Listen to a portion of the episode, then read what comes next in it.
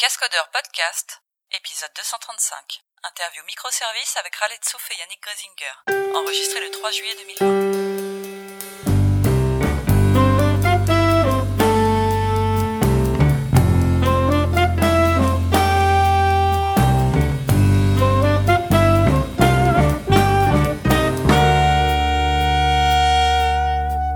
Bonjour à tous, bienvenue dans cet épisode des Cascodeurs euh, où nous, nous avons invité Khaled Souf et Yannick Gresinger pour une interview microservice.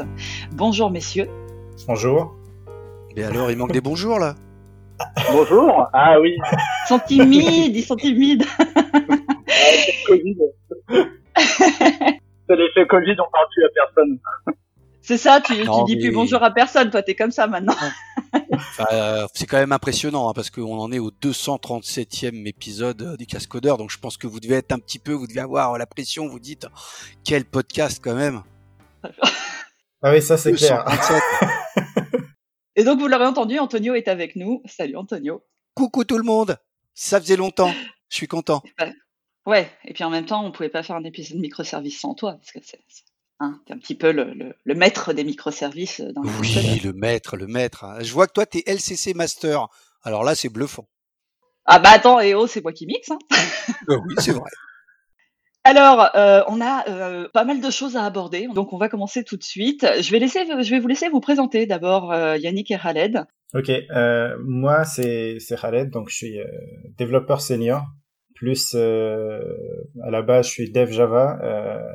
Euh, je suis plus axé sur tout ce qui est pratique euh, crafting software, donc TDD, euh, BDD, domain driven design, euh, clean code, euh, et aussi j'ai quelques connaissances sur toutes les pratiques euh, DevOps.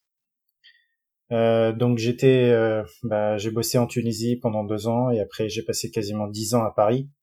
Et là en ce moment je suis à Montréal. Donc je suis co-organisateur aussi du Meetup euh, Montréal et de la conférence euh, Socrates Canada. Et je travaille actuellement chez Zenica Montréal. Voilà. Euh, ben moi, c'est Yannick Gresinger, euh, tout comme Raled. Euh, DDD, euh, craft et tout ça, c'est vraiment, euh, c'est vraiment ce que j'adore faire. Euh, moi, ça fait 15 ans que je dev euh, en, en CDI. J'ai fait pas mal de boîtes. Euh, je connais très bien le milieu des sociétés de services parisiennes. Et euh, après avoir fait un peu de tech lead, archi, je suis repassé euh, euh, coach, plutôt coach tech et aussi un peu orga. Enfin, j'ai essayé sur l'orga. Et je suis actuellement chez Dinext, qui est un cabinet de conseil en, en tech et justement en agilité. Et, et, et en fait, pourquoi orga? Pourquoi ce revirement? Parce que on en reparlera peut-être dans le dans ce podcast. C'est que pour moi, les dans le développement, il n'y a pas vraiment de problème technique. Il y a surtout des problèmes organisationnels. Voilà. Ah je suis assez et- d'accord. J'oubliais au hasard, je aussi, alors avec des triplés c'est plus possible, mais j'étais organisateur du Meetup Continuous Delivery Paris et, et je continue d'aider aussi sur la conférence qui s'appelle maintenant Flocon, enseignement camp en France. On est bien d'accord qu'il n'y a plus de conférence là. On est tous bien d'accord. Alors, si justement, il va y avoir une conférence, mais elle sera complètement online cette année. Ah donc Flocon euh, sera online cette année? Ouais, D'accord, ok, parce que j'avais pas, euh, j'avais la date et euh, parce que tu sais, chaque épisode news, on annonce les conférences à venir, mais j'avais pas vu l'annonce. euh. Ok, donc on le, on le précisera. on a on a décidé de pivoter comme on dit dans le monde du produit parce que c'était pas une question ça- nous on préfère enfin il y a, eu des débats je pense qu'on préfère le côté présentiel le côté discussion informelle au détour des couloirs mais mais euh, on avait très peur qu'il y ait un- une seconde vague et, et après c'est très compliqué en termes de de bah de sous etc d'annulation euh, je pense que les organisateurs de Devox ont dû sentir le, le truc Donc voilà nous on Oups. a, on est arrivé après, on a fait, on va, on n'est pas des Vox, on va pas prendre de risques. Ouais, ça semble plus raisonnable en effet. Même si effectivement, on préfère tous, je pense, pouvoir papoter euh, dans les couloirs, mais bon, on va prendre notre mal en patience. Ça sera Bon, pour on rentre. 2021. Allez. Ouais. On rentre dans le vif du sujet tout de suite On y va Alors les microservices, qu'est-ce que c'est? On va commencer par euh, la théorie. Euh, monolithe versus macroservice versus microservice versus fonction versus SOA versus je voilà. On commence par le morceau que vous voulez. Alors, euh, je vais commencer. Donc, les microservices, qu'est-ce que c'est? Bah, euh, c'est un style d'architecture, comme euh, pas mal de styles d'architecture qu'on avait avant. Donc, si on parle de, microservices, c'est le fait, de découper, bah, en fait, ce qu'on appelle un gros monolithe en un ensemble en fait de petites, une grande application, en un ensemble de petites applications qui sont déployables et qui sont complètement autonomes dans tous les sens du terme. Et, euh, et finalement, euh, c'est tout, toutes petites applications, elles vont communiquer entre elles euh, via, euh, via généralement un protocole standard. Ce qui, ce qui est le plus répandu en ce moment, c'est, c'est plutôt d'utiliser du REST et éventuellement aussi du, du messaging entre microservices.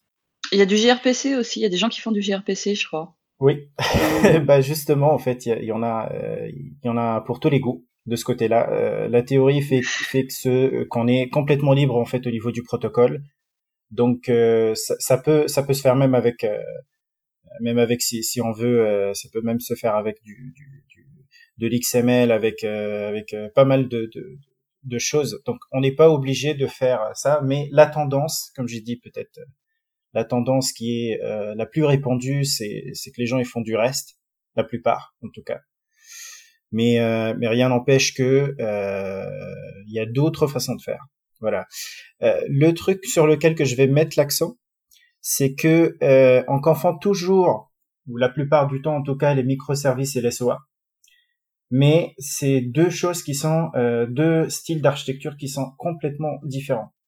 La, la grande différence entre, le euh, entre les deux, c'est que la, la SOA, elle va se baser sur un orchestrateur.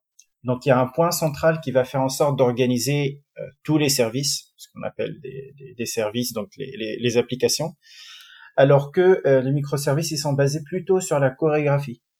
Donc ça veut dire quoi? Ça veut dire les microservices ils sont quand même euh, assez intelligents pour pouvoir s'appeler entre eux, alors que dans la SOA en fait ils se connaissent pas entre eux, mais il y a un cerveau central, il y a un orchestrateur qui lui va s'occuper en fait de les appeler et de les consulter et d'exécuter tout un processus. Euh, je sais pas si, si vous vous souvenez, euh, un moment, moi, je, ça fait longtemps que j'en ai pas fait de, la SOA, mais je me souviens qu'il y avait un protocole sous format d'XML qui définissait quasiment un diagramme état-transition, euh, qui, euh, qui derrière en fait faisait les appels, faisait les transformations et, et éventuellement selon les résultats, il va, euh, il va faire tel traitement ou tel traitement. Donc, euh, donc voilà. Si il y avait souvent des bus de données. Euh, euh, il y avait toujours euh, des, des, trucs au milieu un peu en fait intelligents qui transformaient des formats dans un autre. mais je sais plus comment ça s'appelle. ESB. Je vois ce que tu veux dire. C'était souvent le SB en fait. Ouais. oui, c'était c'était souvent ça. Ouais. Autre chose aussi, c'est que ouais, vas-y Yannick. Ouais, ce que, ce que je rajouterais, euh, il y a des éléments qui sont importants, donc la définition qu'a dit Raled est, est, est, très bien. Euh, je serais un peu moins catégorique sur le SOA, je pense qu'il y avait, il y a quand même, moi je dirais plutôt qu'il y a 80% qui est similaire, mais oui, la façon dont on, on met tout ça ensemble est peut-être différente. Euh, ce, que, ce que je rajouterais, c'est un élément super important, c'est que dans les microservices, c'est que normalement chaque service est faiblement couplé. Et on y reviendra sûrement après, faiblement couplé, c'est qu'ils peuvent travailler de façon le plus indépendamment possible par rapport aux autres. Si vous faites pas ça, euh, bah, clairement vous tombez sur un des pires trucs que vous puissiez euh, créer, c'est ce qu'on appelle le distributed monolith. Et, et c'est vraiment un point d'intention extrêmement important. Alors comment on peut euh, découper les services, je pense que c'est une discussion qu'on va faire après, euh, de la meilleure façon pour que ce soit faiblement couplé, bah, c'est en utilisant les pratiques de DDD, en allant chercher les domaines les, les, bonnes frontières de domaine, des goodies de contexte. Et, et, quand on a ça, on va pouvoir euh, aller dessus. Sur la notion de, d'interaction de, de, entre les services, euh, le, le, reste est le plus simple, donc c'est souvent ce qu'on va faire en premier. Les, les puristes diront qu'une très bonne archi microservice, ça va être plutôt des événements. parce que ça permet de techniquement découpler. vous avez moins de problèmes d'interaction, une, peut-être des notions de scalabilité et de, de, de, disponibilité qui seront meilleures. Mais, mais là, on rentre un peu plus dans des détails.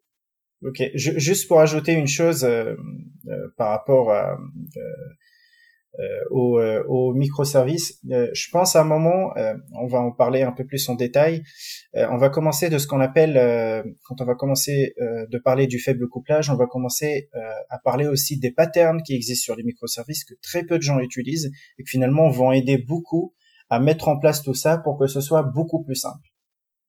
Euh, pardon, vas-y Antonio, tu allais dire quelque chose. Oui, en fait, euh, Yannick était en train de parler de DDD et un peu de taille, euh, et on en parle tout de suite après. Mais euh, c'est vrai qu'on historiquement, on a toujours parlé de, de, monolithes et de microservices. Les fonctions sont arrivées, et maintenant on parle aussi de macroservices. Donc, pour revenir à ce que disait Yannick avec le DDD et la taille, en fait, où est-ce que je m'arrête c'est quoi alors un monolithe, un macro-service, un micro-service et une fonction? C'est quoi la taille? Où est-ce que je découpe en fait? Alors, euh, si on parle de microservice, euh, moi je vais utiliser la, définition de Sam Newman, qui est en fait euh, l'un des, pionniers qui a commencé à le faire. Lui, ce qu'il définit un microservice, c'est une application qu'on peut créer au bout de deux semaines. Deux semaines de code, pas plus. Pour lui, c'est ça un microservice. Euh, après, euh, macroservice, la notion, elle est venue tout de suite après. Donc, euh, on commence à en parler. C'est plutôt euh, une application qui est assez assez grande, mais qui en même temps va respecter un ensemble de, de, de, de, standards pour pouvoir s'interfacer avec d'autres, pour pouvoir s'interfacer avec des, des, des, microservices. Et, et, et, et, là, en fait, quand on commence à parler de macroservices, pourquoi on a ça? Parce que tout simplement, euh, ce qui est recommandé, euh, et, je parle de mon expérience, et après Yannick qui pourra confirmer ou pas ce que je dis, c'est que en général, et ce qui est recommandé, c'est de ne jamais partir euh, directement sur une archi microservice. C'est de partir d'un monolithe et commencer petit à petit, découper en microservices. Pourquoi? Pour la simple raison que euh, quand on va commencer à découper, on va utiliser une méthode pour découper. Il y en a plusieurs, mais celle qui est le plus connue, c'est d'utiliser euh, Domain Driven Design. Et pour le faire, on découpe en ce qu'on appelle en ensemble de contextes fonctionnels. Et euh, si on commence par une archi microservice, on n'a pas assez de connaissances sur le fonctionnel pour savoir quelles sont les limites et quelles sont les frontières avec lesquelles on va découper. Donc c'est pour ça que l'idéal, c'est de plutôt partir vers un monolithe et selon le besoin, d'essayer de découper euh, petit à petit euh, sous format de microservices ou même en fait garder une architecture hybride où on va avoir des macroservices ou on va dire aussi un gros monolithe et un ensemble de microservices qui vont euh, qui vont se connecter à ce monolithe ou à ce macroservice là. Voilà. Et euh, donc ça veut dire que on peut tout à fait euh, faire des microservices à partir d'un monolithe qui est existant. On n'est pas obligé de partir d'une application euh, from scratch toute neuve, etc. On peut. C'est même très bien. C'est même l'idéal en fait. C'est même l'idéal et, et ça, ça a été confirmé par, par l'expérience que j'ai et Yannick aussi. Et en même temps, en fait, si on voit, comme j'ai dit, les pionniers aussi sur microservices, donc ceux qui ont commencé qui, qui étaient les early, euh, les vrais early adapteurs, ils recommandent tous de faire ça parce que on n'a pas assez de connaissances. Quand on part de, de scratch, on n'a pas assez de connaissances sur ce qu'on va faire parce que ça va, à fur et à mesure qu'on avance, on va découvrir des choses qui sont pas bonnes. Et du coup, c'est sûr qu'on va revenir en arrière. Donc autant ne pas mettre de, de, de, de frontières dès le départ. Et, et, après, à fur et à mesure qu'on creuse et lorsqu'on est assez confiant sur ce qu'on maîtrise, c'est là qu'on commence à les, à les faire sortir les microservices. Donc Khaled, toi tu dis j'arrive sur un projet, euh, j'ai une feuille blanche, d'accord, c'est un projet from scratch, vous êtes une équipe, tu vas tout de suite construire un monolithe, euh, le mettre en prod, et après au fur et à mesure des, euh, des versions, extraire, euh, oh, découper donc, et extraire ce monolithe en microservices, euh, si besoin, je présume. Mais toi, tu dirais quand même, je pars d'une feuille blanche, je construis un monolithe avant tout. Oui, globalement, c'est ce que c'est ce que c'est ce que je recommande et c'est ce qu'il faut faire. après, par contre, ce qu'on peut faire dans ce cas-là, vu qu'on sait qu'on part dans une archi microservice, c'est de proposer tout l'écosystème qu'il y a, euh, qu'il faut pour un microservice. Quand je parle de l'écosystème, ça veut dire il y a, il y a pas mal de choses. Par exemple, un service registry, un euh, peut-être un Kubernetes si, si on veut que euh, que ce qu'on soit plus à l'aise et, et qu'on part en fait vers vers des images Docker et c'est ce qui se fait. Donc, donc voilà, il faut préparer aussi tout le reste, en fait, des logs centralisés, donc une solution de logs centralisés comme ELK ou autre. Donc euh, tout ça aussi, il faut, il faut le préparer parce qu'on sait qu'à un moment à l'autre, on va commencer à découper. Mais donc la bonne nouvelle, c'est qu'on peut tout à fait avoir euh, une, application qui a déjà euh, plusieurs mois, voire années d'existence, et, et, se dire on va passer en microservice, on va pouvoir aller venir extraire justement ce qui est pertinent d'extraire et et peut-être l'alléger un peu Clairement, c'est le cas parce que la plupart du temps, c'est en termes d'opportunités qu'on le fait, qu'on commence à extraire des microservices. Juste une chose que je vais ajouter euh, pour passer la main justement à, à, Yannick sur une partie que lui, il maîtrise euh, très très bien, c'est que euh, bien sûr, si on part sur une archi microservice, il y a des grands prérequis organisationnels d'équipe. Hein. on n'est pas capable de le faire si on n'a pas de, de, de, de, déjà une une culture DevOps si on n'a pas une culture sur tout ce qui est euh, pratique euh, euh, crafting software, c'est, quasiment c'est quasiment très très très compliqué de le faire si on a ça. Yannick, tu peux peut-être ajouter quelque chose sur ça, plus ton point de vue d'expert?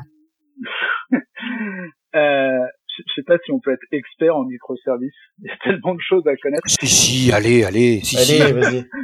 pour, pour information, il y a une blague euh, qu'on a fait euh, quand on faisait une présentation avec un collègue. C'est un des gros avantages des microservices, c'est de remplir son CV. Donc on est full full stack. c'est vrai qu'il y a pas mal de buzzwords, c'est vrai. on est full stack DevOps au bout d'un moment. Euh, donc ce que je disais, ouais, j'insiste sur ce que dit Raled c'est vraiment la notion où euh, vous allez faire des bons microservices quand vous comprendrez euh, quels sont euh, vos domaines, plutôt vos sous-domaines et vos données de contexte. Et ça, vous ne pouvez pas le savoir tant que vous n'allez pas avancer dans le projet. Donc, vraiment commencer par par faire quelque chose, un monolithe ou quelque chose comme ça, et de découvrir correctement quels sont vos, vos, domaines, c'est très important. ce qu'il faut savoir aussi, c'est que c'est pourquoi on fait des microservices. Les microservices, on va les faire pour deux grandes raisons. La première raison, c'est un problème euh, de performance. Vous avez des, des, par exemple, vous, faites un site e-commerce entre le catalogue qui va peut-être recevoir, je vais dire un chiffre au hasard, 10 000 appels par seconde et le paiement qui va en recevoir un par seconde.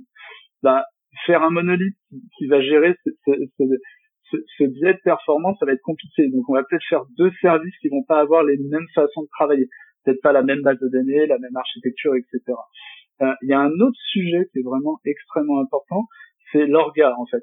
Si vous êtes une équipe euh, de cinq développeurs, bah, vous n'avez pas de problème de scalabilité. Vous pouvez travailler ensemble, vous parler, avoir la même façon de travailler, la même culture, euh, faire attention aux problèmes. Par contre, si vous êtes, euh, je pense qu'il doit y avoir un chiffre magique, mais à partir de, de 4 ou cinq équipes de cinq développeurs, ça va devenir très compliqué de travailler ensemble sur un monolithe.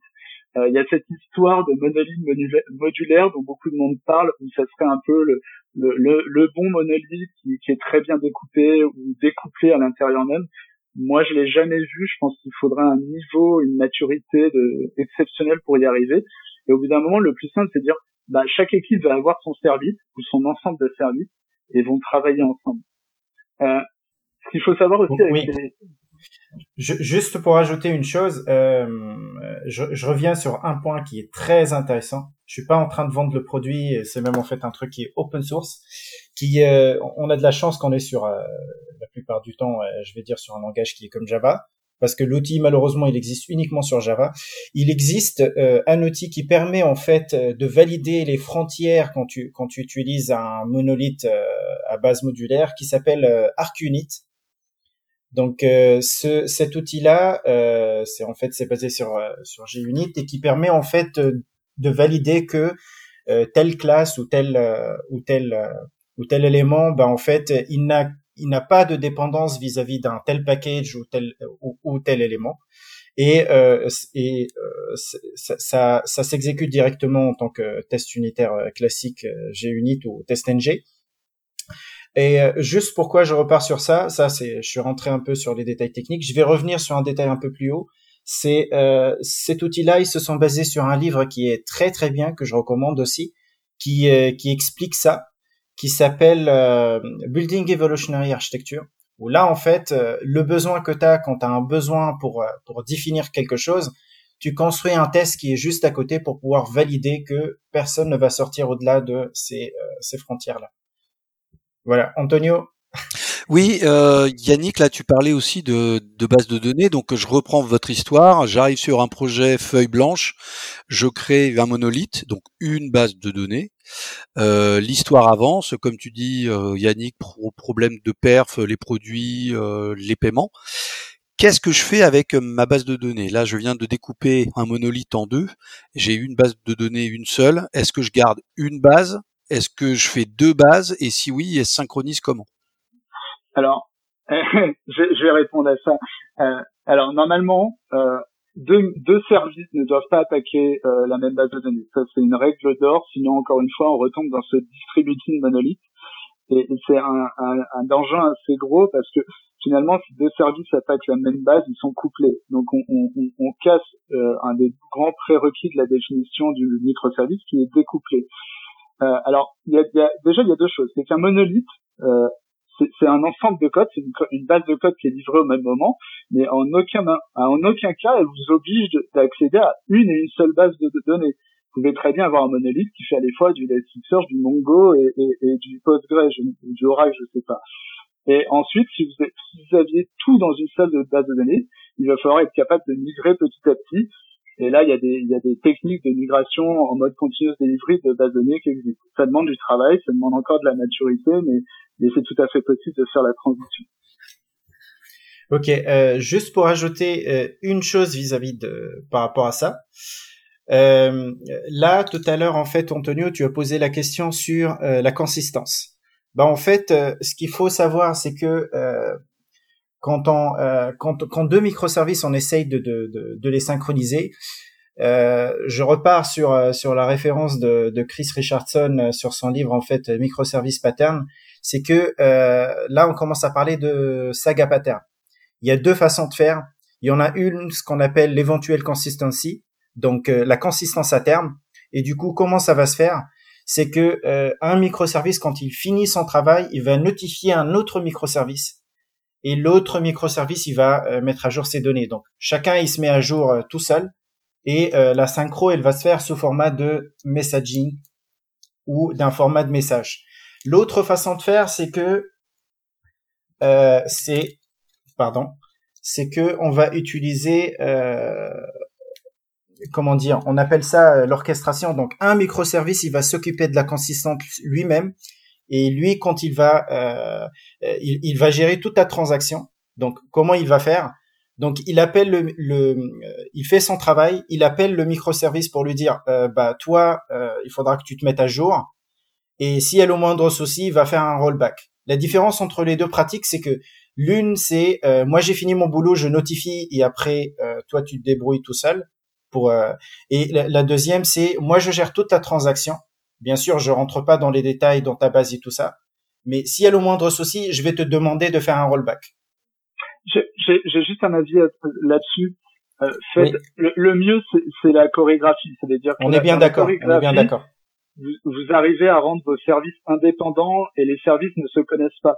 Dans l'orchestration, on retrouve, on retombe dans ce qu'on parlait un peu, un peu autour de SOA. Euh, ce service centralisé, qui va orchestrer les autres. Et vous créez un, un point de d'échec unique, et c'est toujours très dangereux, c'est compliqué. Bah, en fait, euh, ce que je voulais dire euh, sur euh, sur ça, c'est que ce qui est recommandé, bien sûr, c'est de ne pas faire l'orchestration pour plusieurs raisons que tu viens d'énumérer. Donc la première, la première, c'est que c'est qu'ils doivent pas se connaître les microservices.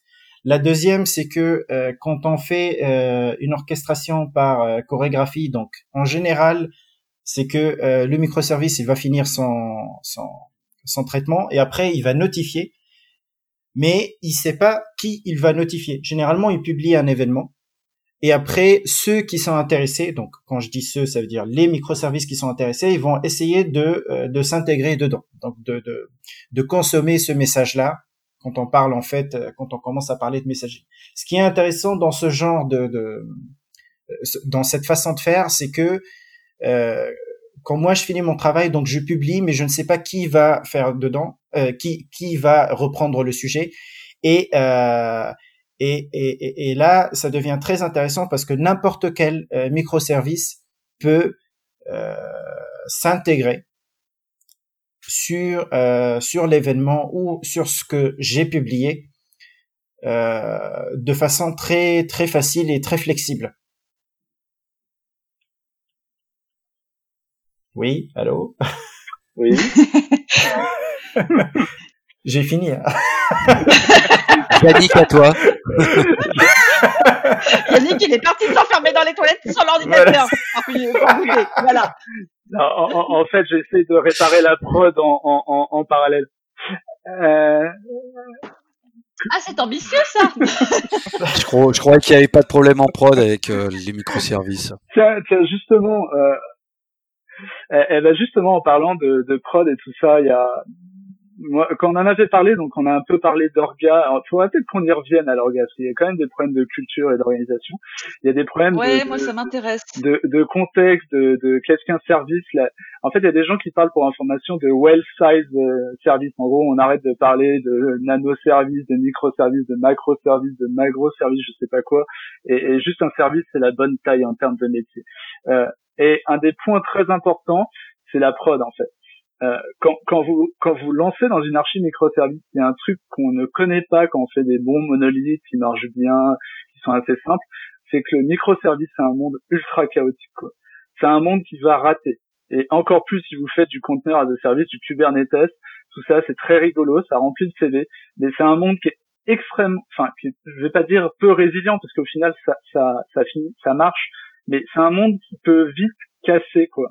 Donc c'est pour ça, d'où les logs centralisés dont parlait Raled, d'où un truc qui est super important, c'est la culture DevOps, ou d'où euh, clairement, si on veut être bien, si on veut avoir l'esprit sain pour le faire, c'est d'avoir euh, des, des, équipes qui ont accès à la prod pour aller corriger ce qui se passe, voir et comprendre ce qui se passe en prod.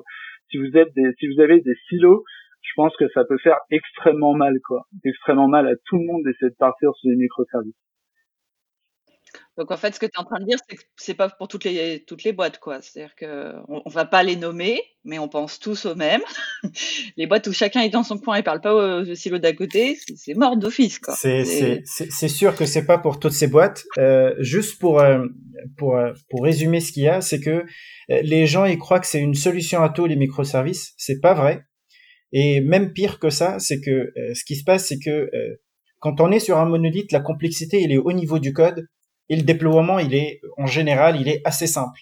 Quand on passe en microservice, c'est plutôt qu'on shift, en fait, cette complexité-là. Donc, on a des, petites applications qui sont assez simples, assez faciles à comprendre. Mais par contre, en fait, on, on a une complexité accrue au niveau du déploiement. Et c'est pour ça qu'on insiste fortement sur le fait que il faut une culture d'entreprise vis-à-vis de ça. Il faut une culture DevOps vis-à-vis de ça.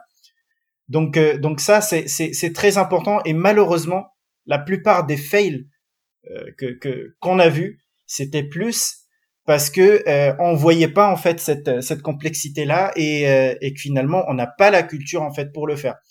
Et quand je parle de, de ça, je vais essayer de, de balancer un petit troll. Ça n'existe pas les profils DevOps, hein, juste pour être plus précis. C'est, ah merci. C'est, voilà, c'est, c'est, c'est, soit on est Dev, soit on est Ops. Si on est au milieu, c'est qu'il y a un problème quelque part. voilà.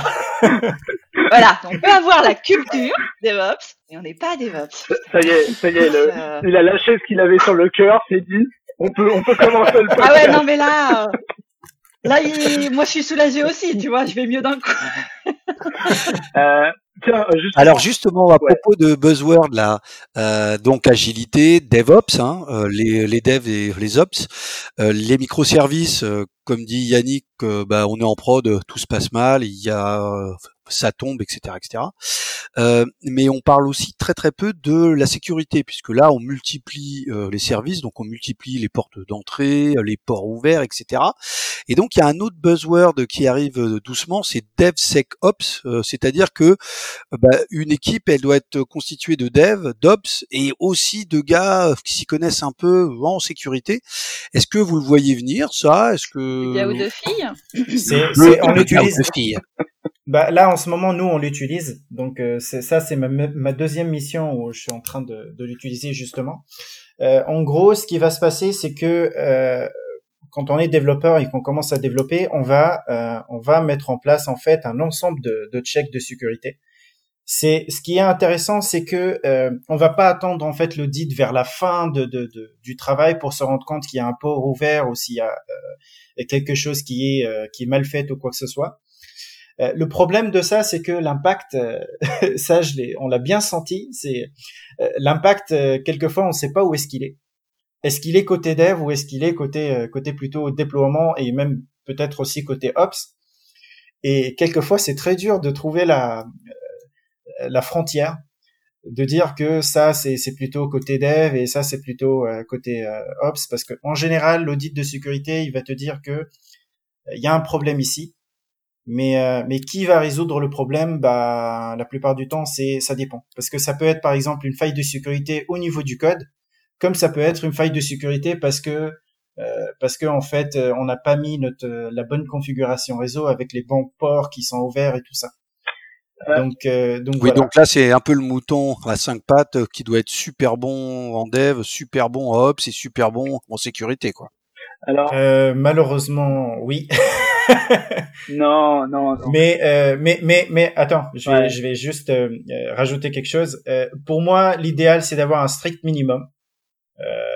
Et, et, globalement, le strict minimum, et c'est pour ça que moi, de, de, de, de notre côté, dans l'équipe qu'on a, on a quelqu'un en fait de la sécurité qui va euh, qui, qui, qui, qui, est en train de travailler justement sur ça, où euh, c'est de faire des, des, checks le plus euh, le, le, bah, le minimum possible euh, pour que pour qu'on n'ait pas en fait de, de, de gros changements euh, par la suite. Et, et, et, du coup, les, les checks de sécurité qu'on fait côté dev, c'est plutôt euh, en check qu'on n'utilise pas des fonctions qui sont euh, qui sont pas sécurisées. Il y a des outils heureusement qui existent aussi qui sont automatiques, dépendant du langage bien sûr. Euh, et, et, euh, et, voilà. Mais il faut pas trop en fait aussi euh, rentrer dans, dans la façon et être maniaque et dire, et dire que on va faire tous les checks de sécurité imaginables et possibles, parce que ça a un coût, euh, un coût sur l'exécution, un coût sur le build, un coût sur le déploiement. Donc on en revient à ce que disait Audrey tout à l'heure. Il y a des entreprises auxquelles on pense s'ils font du DevSecOps, je pense qu'il y aura des, des, des suicidés euh, côté dev et côté ops. Donc voilà. Mais c'est dommage en fait parce que c'est probablement ces sociétés-là qui bénéficieraient le plus euh, de ces cultures euh, de, de, collaboration justement. Je pense que, enfin, je sais pas s'il y aurait des suicidés ou s'il y aurait des soulagés. Je pense qu'il y a un petit peu, euh, c'est jamais uniforme dans ces cas-là. Il y aurait sûrement un les deux. Il y aurait des démissions, ça c'est sûr. Il y aurait des démissions, mais je pense qu'il y aurait aussi des gens qui seraient très heureux de pouvoir enfin collaborer avec les copains du service à côté, tu vois, plutôt que de faire ça un petit peu en loose day. Ouais. Euh, je crois qu'il y aurait des soulagés aussi. oui, il y en a, il y en aura. C'est si la culture elle est là. C'est c'est ce qui me fait peur, c'est plus on rentre, on revient toujours sur le fait que la culture elle est pas là, mais on met des outils en place. Et, euh, et là, ça va ouais. créer des frustrés. Moi, moi, je rajouterai un truc sur le, le, la sécurité. Alors, pour information, je, je pense qu'on multiplie les, les, services, mais au final, la culture de la sécurité devrait être la même entre un monolithe et des services. Alors, souvent, déjà, il y a le classique où il y a le, cette sorte de DMZ point d'entrée où toute la sécurité est là, genre la, la gateway, le reverse proxy, où on va, on va, on va tout mettre. Après, euh, si on veut aller un peu plus en profondeur, si on veut utiliser des, des buzzwords, il y a la sécurité en profondeur où, par exemple on va pouvoir communiquer avec les services uniquement euh, en, en HTTPS ou ce genre de choses. Après, c'est un peu plus chiant parce que qui, qui trouve fun d'installer un certificat de sécurité sur son application, c'est jamais très rigolo. Alors quand on le fait une fois sur un monolithe, ça va. Quand on le fait pour chaque mmh, service, ça devient très ennuyeux. Euh, et donc c'est pour ça qu'il y a des alors il y a des outils qui se développent. Au bout d'un moment, on fait de la documentation technique pour dire voilà à quoi ça ressemble un microservice. on peut faire des templates, on peut faire du Gster, on peut faire des outils de génération de services en interne. Après, il y a des trucs qui sont vraiment très efficaces dans le monde Kubernetes. Par exemple, c'est Istio, où finalement on délègue un outil à côté du code, la gestion de la sécurité, la gestion de l'autorisation, peut-être pas de l'authentification, mais au, gros, au moins est-ce qu'on a le droit d'appeler ce service-là, et toute la gestion de sécurité dans un truc qui est vraiment commun, qu'on peut déployer à côté de tous les services qui sont développés par des par des, des, des équipes. Et c'est là où on a cette notion peut-être de plateforme, d'équipe plateforme qui arrive et cette équipe plateforme, elle va, elle va diffuser la meilleure façon de travailler sur la plateforme. Oui, euh, juste une chose pour ajouter par rapport à ça. Euh, en général, en fait, euh, quand on parle sûrement de cette équipe-là de plateforme, c'est une équipe justement qui va mettre en place tout l'écosystème, qui va permettre en fait aux gens de développer tranquillement. Et quand on parle de d'écosystème, c'est que à partir d'un moment, quand on commence à avoir une certaine maturité sur euh, les microservices qu'on est en train de faire sur un projet, on commence à les industrialiser, comme l'a dit Yannick. C'est qu'on va commencer à avoir des templates de microservices. Euh, moi, je, je l'ai fait sur pas mal de projets. Par exemple, on va commencer à avoir, euh, on sait qu'un microservice, forcément, va y avoir une base de données et, et éventuellement un consommateur de messages et peut-être aussi un publicateur de messages. Et, et, à partir de là, on commence à avoir une standardisation de comment on fait. Donc à chaque fois que quelqu'un il va créer un microservice, bah, tac, il prend la template, il euh, il se prend pas trop la tête, il rajoute juste le code fonctionnel qu'il faut. Et, euh, et, et après, bah, quand ça se déploie, ça se déploie directement sur l'écosystème qu'on a créé, euh, sans trop avoir de, de soucis. Donc, on, on, on gagne en, en, mettant ça, euh, en réduisant le bout de code euh, qui, qui, qui n'est pas qui n'a pas de valeur ajoutée fonctionnelle. On maximise euh, la value fonctionnelle au maximum quand on arrive à faire ça. Mais alors là, euh, on est en train de parler un peu technique là, on est en train de parler de framework, de bout de code. tu es en train de dire que euh, l'équipe microservice 1, elle part avec un bout de code, euh, l'équipe microservice 2, 3, 4, 5, et en gros, on fait tous euh, euh, on utilise tous les mêmes bases de données, euh, le même euh, langage, les mêmes brokers, etc. Est-ce que ça va pas à l'encontre des microservices où on dit utiliser le meilleur langage, la meilleure base de données, les meilleurs protocoles?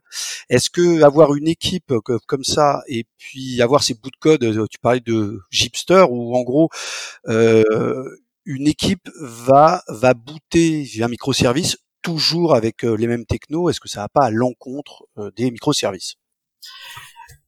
Euh, Ça, c'est une bonne question.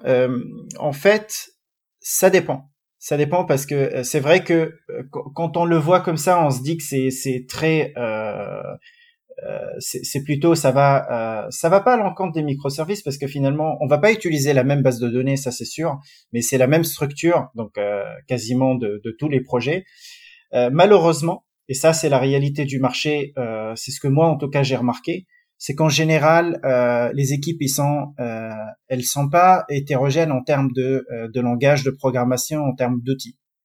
Ça veut dire que si par exemple on part sur des microservices sur l'écosystème Java, il y a 90% de chances que tout tout le monde qui sont qui sont là, toutes les équipes elles soient en Java mais euh, rien n'empêche qu'il y ait des cas particuliers et ça euh, ça je le vis en, ce moment où on a où je suis dans des équipes où euh, on est multilangage.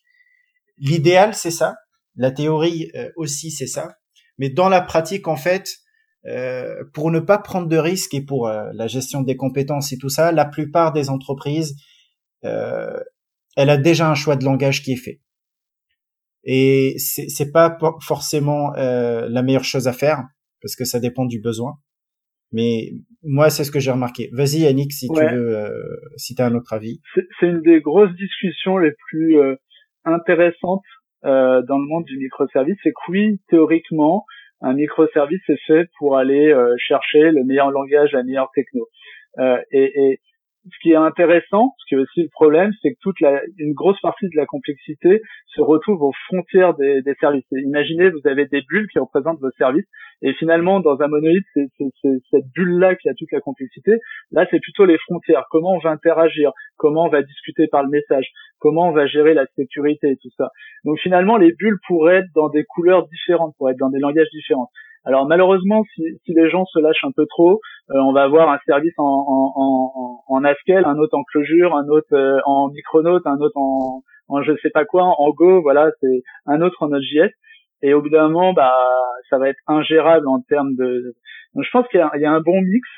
Donc, euh, donc l'idée c'est que si chacun fait, fait ce qu'il veut, ça va être ingérable. Donc, je pense qu'on va plutôt avoir un, un, un, un socle de base. C'est ce que fait Netflix. Hein. Netflix, ils ont énormément investi sur Java. Et, et c'est eux qui ont même donné naissance à la plupart des choses qui ont été reprises par Pivotal et Spring. Donc eux, ils disent, bah voilà, votre socle de base, c'est Java Spring. Et après, si l'équipe a besoin de quelque chose de très particulier, on va aller le chercher. Après, il y a toute une notion de librairie partagée. Est-ce qu'on partage les librairies? Est-ce qu'on les partage pas? Euh, Est-ce qu'on essaie de mettre ça à l'extérieur, genre sur des sidecars euh, en Kubernetes? Il y a pas mal de questions extrêmement intéressantes là-dessus. Euh, je, je, je, pense ouais, il, y a il doit y avoir un beau ratio 80-20 comme d'habitude, ou 80% ça doit être commun, et 20% on a discuté et on s'est dit ok, il faut qu'on essaye. Un, des éléments qui est très important dans les services, c'est même si vous utilisez le même langage, vous pouvez utiliser des librairies, vous pouvez aller tester des choses. Nous, ce qu'on faisait, c'était principalement du Spring, du Spring Data, donc du Hibernate derrière, un ORM. Nous, on s'est dit, ça nous ennuie un peu, on n'est pas fan, on va utiliser Jouk, qui est un DSL Java qui permet de requêter euh, la base de données. On a essayé, et après, on en parlait au sein des, des, des guildes, des communautés de pratique en disant, bah voilà, ça a essayé, si vous voulez essayer de votre côté, euh, n'hésitez pas. Et je crois que les, les grosses entreprises Netflix font aussi un peu comme ça, ils conseillent ça. C'est-à-dire, il y a une équipe qui propose des solutions toutes faites, des sortes de Gipster, et derrière, on peut aller chercher autre chose. Alors justement, là, tu parlais de Netflix. Euh, elle en est où cette stack? Parce que on a l'impression que tout le monde est parti avec euh, au tout début, avec Eureka, Istrix, Zool, etc.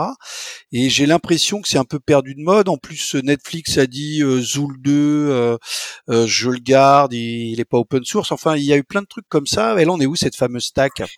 Justement, euh, j'allais répondre. Euh, en fait, ce qu'il faut savoir, c'est que euh, la stack de microservices, lorsqu'on a commencé de parler de microservices et la stack de microservices d'aujourd'hui, ça a rien à voir.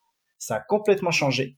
Il y a eu une grande évolution sur pas mal de choses. Donc en fait, ce qui s'est passé, c'est que à un moment, quand on a commencé à le faire en Java, c'était la stack de, Netflix et c'était quasiment tous les outils et tout l'écosystème. Il était à 70% à 80% euh, côté applicatif. Donc quand on parle par exemple dans Java, on a euh, le service registry qui est Eureka qui est fourni par Netflix et après Pivotal et l'a repris. Euh, on parlait aussi d'un moment de consul aussi en tant que service registry, Distrix en tant que circuit breaker. Et, euh, et, et, là, en fait, on commence à basculer petit à petit à une forme en fait d'abstraction vis-à-vis de ça. Ça veut dire quoi D'abstraction vis-à-vis du langage, parce que ces outils-là, ils ont été faits pour un écosystème en Java et maintenant, en fait, tout le monde est en train de basculer sur euh, sur Kubernetes, sur le cloud ou pas. Où là, en fait, Kubernetes déjà lui, il offre en fait ce système de service registry. Il offre aussi euh, pas mal de choses qui qui sont complètement, euh, qui font abstraction complètement du langage. Donc, on repart quasiment sur quelque chose qui euh, qui limite en fait, bah, en fait, qui s'en fout du langage, qui qui s'en fout de ce que de de ce que euh, bah, en fait ton, ton, ton, image Docker il contient, on part plutôt vers quelque chose qui est euh, qui, est euh, qui est comme ça. Le, seul problème vis-à-vis de ça, c'est que on commence à se retrouver maintenant avec des descripteurs assez des descripteurs de déploiement assez compliqués. Je pense Antonio, toi qui est Monsieur JE, t'as connu à un moment les déploiements avec des, des descripteurs YAML sur sur WebLogic et autres. Java E avec du YAML, bravo. Voilà. Avec de l'XML, monsieur. Oui. le bah. truc à la mode de l'époque. oui, mais mais là là on repart quasiment sur quelque chose comme ça sur Kubernetes. On repart sur euh, sur un ensemble de descripteurs qui sont en YAML et on parle même de packaging qui est plutôt orienté un peu infra. Donc euh, côté dev, tu livres une image Docker côté quand tu vas déployer, bah en fait tu repackage ça sous sous là ce qui se fait c'est un package Helm où là en fait un descripteur de déploiement tu as un ensemble de, de, de, de, de descripteurs de déploiement de ce que tu vas déployer. Par exemple tu dis j'ouvre le port X euh, je me connecte à tel euh, à tel service euh, base de données ou Volt pour pour tout ce qui est gestion de sécurité. Et, et et et et, et je, je lance deux instances avec une réplication tout ça c'est packagé en fait et c'est un, package un peu un peu infra et c'est ce qui se fait en ce moment de plus en plus qui est par la suite déployable euh, directement sur un sur un Kubernetes, soit local ou soit euh, soit euh, en cloud. Mais alors justement, si tu prends l'histoire, tu vois, au tout début, début, début, on tapait du code Java et il fallait tout faire. Il fallait développer aussi les couches techniques. Java eux et les serveurs d'appli ont dit on gère la technicité et vous vous faites que du code métier.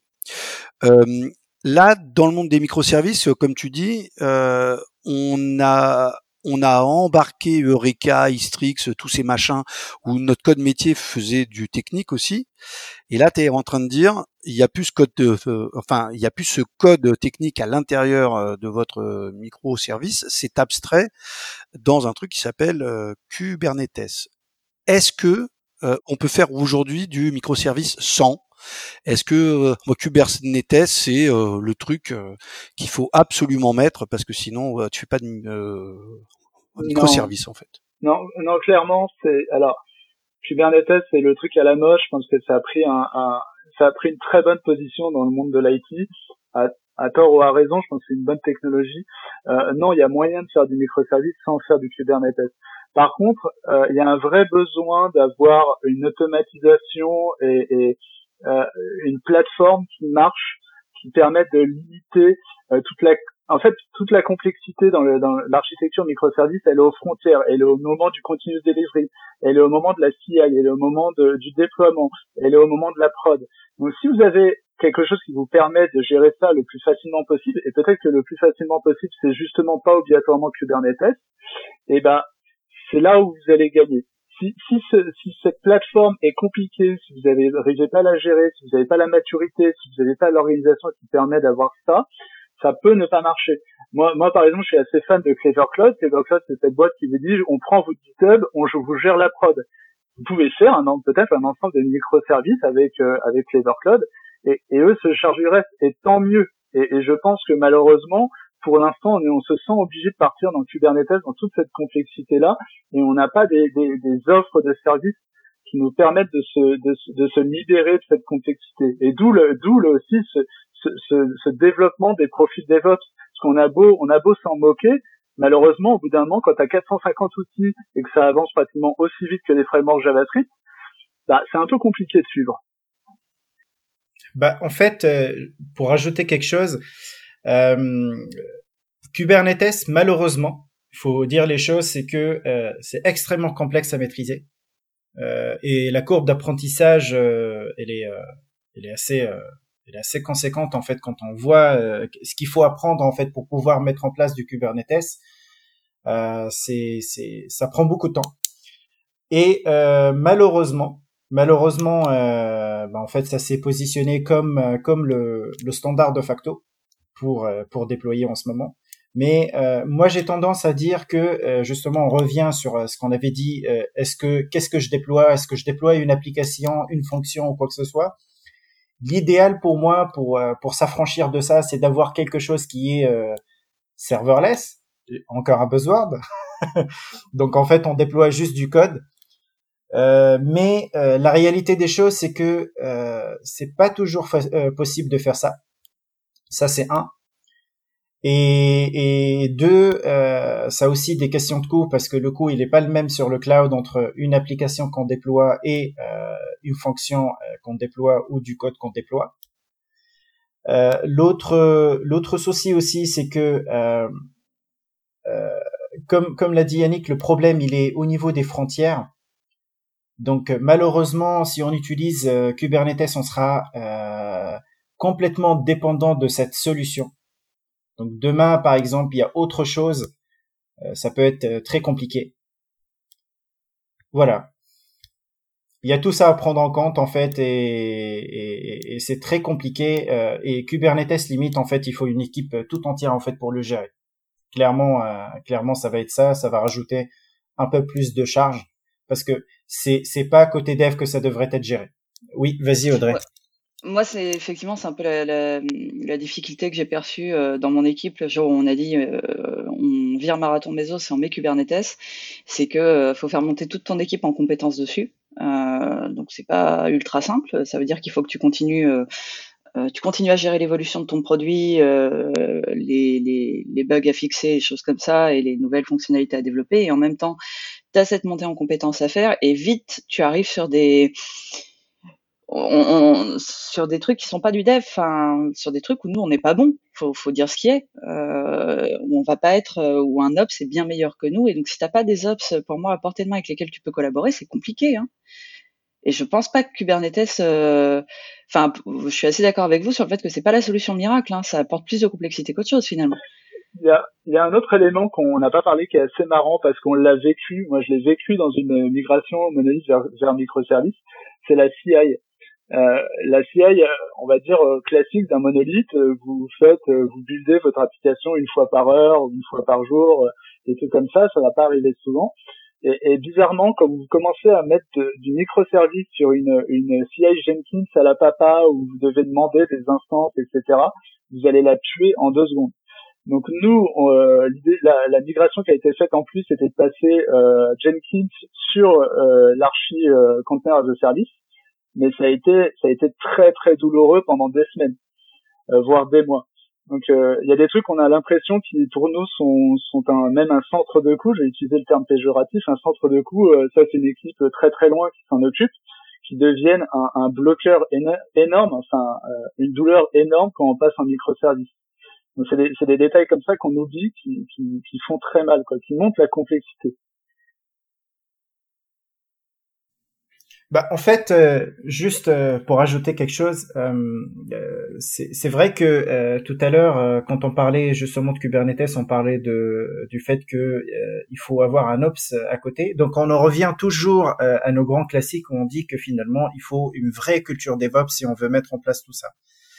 ça va, ça va faciliter beaucoup parce que moi, de mon côté, avec les équipes où j'étais dans pas mal de missions, et euh, sur cette mission actuelle là où on met en place aussi du, du Kubernetes et tout ça, si on n'a pas un ops à côté, c'est très compliqué parce qu'il y a toutes les parties euh, vraiment pure infra que nous euh, côté dev. Alors là, ça nous embête. C'est pas notre métier et on n'aime pas faire ça.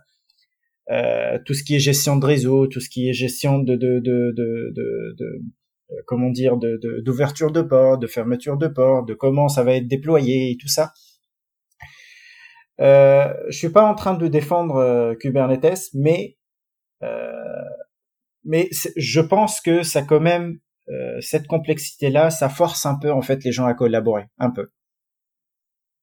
On collabore autour du YAML tous ensemble. ah oui. Sortons tous nos règles pour faire du YAML tous ensemble. Oui. attention, il y a quatre espaces. Ah, attention.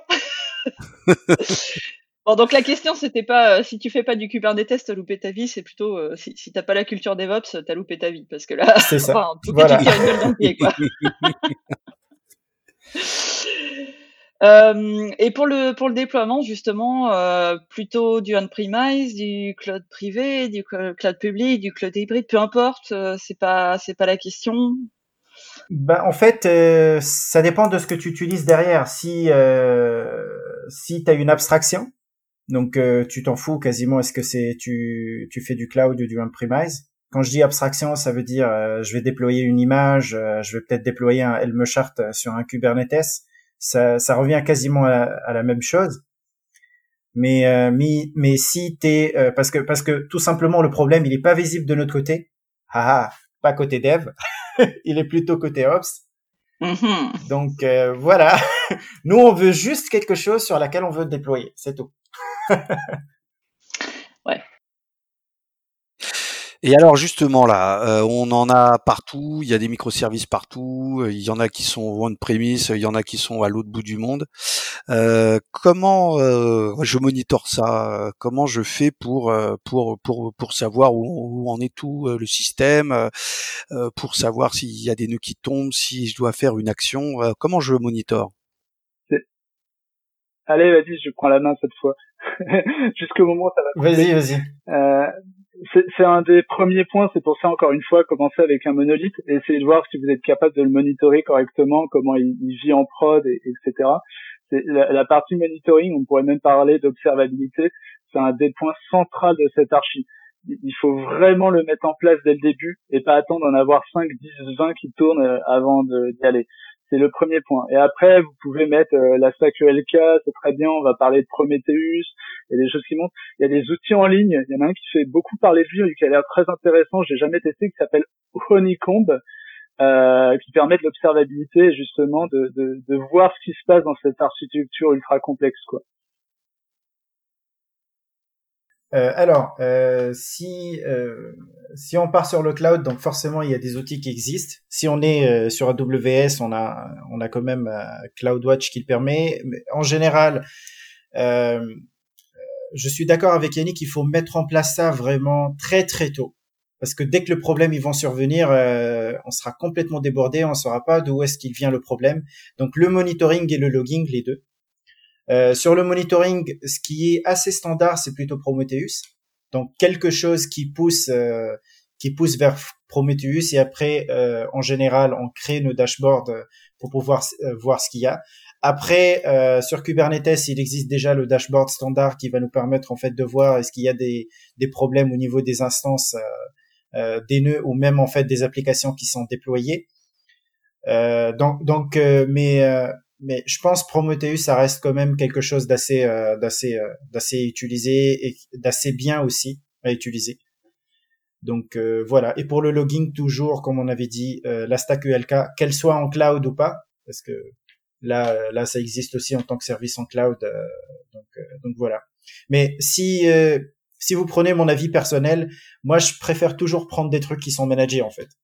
C'est c'est voilà prendre prendre des services ça ça ça peut-être euh, ça coûte un peu plus cher si on le voit de loin mais mais finalement ça coûte moins cher parce que on n'aura pas des personnes qui sont dédiées à faire ça et de faire la maintenance et tout ça parce que c'est bah, complètement C'est-à-dire que euh, si en plus t'as pas les profils pour faire ça dans ton équipe euh, tu, tu te rajoutes de la complexité parce qu'il va falloir euh, que tu recrutes les gens, que qui montent en compétence sur sur euh, ton application, etc.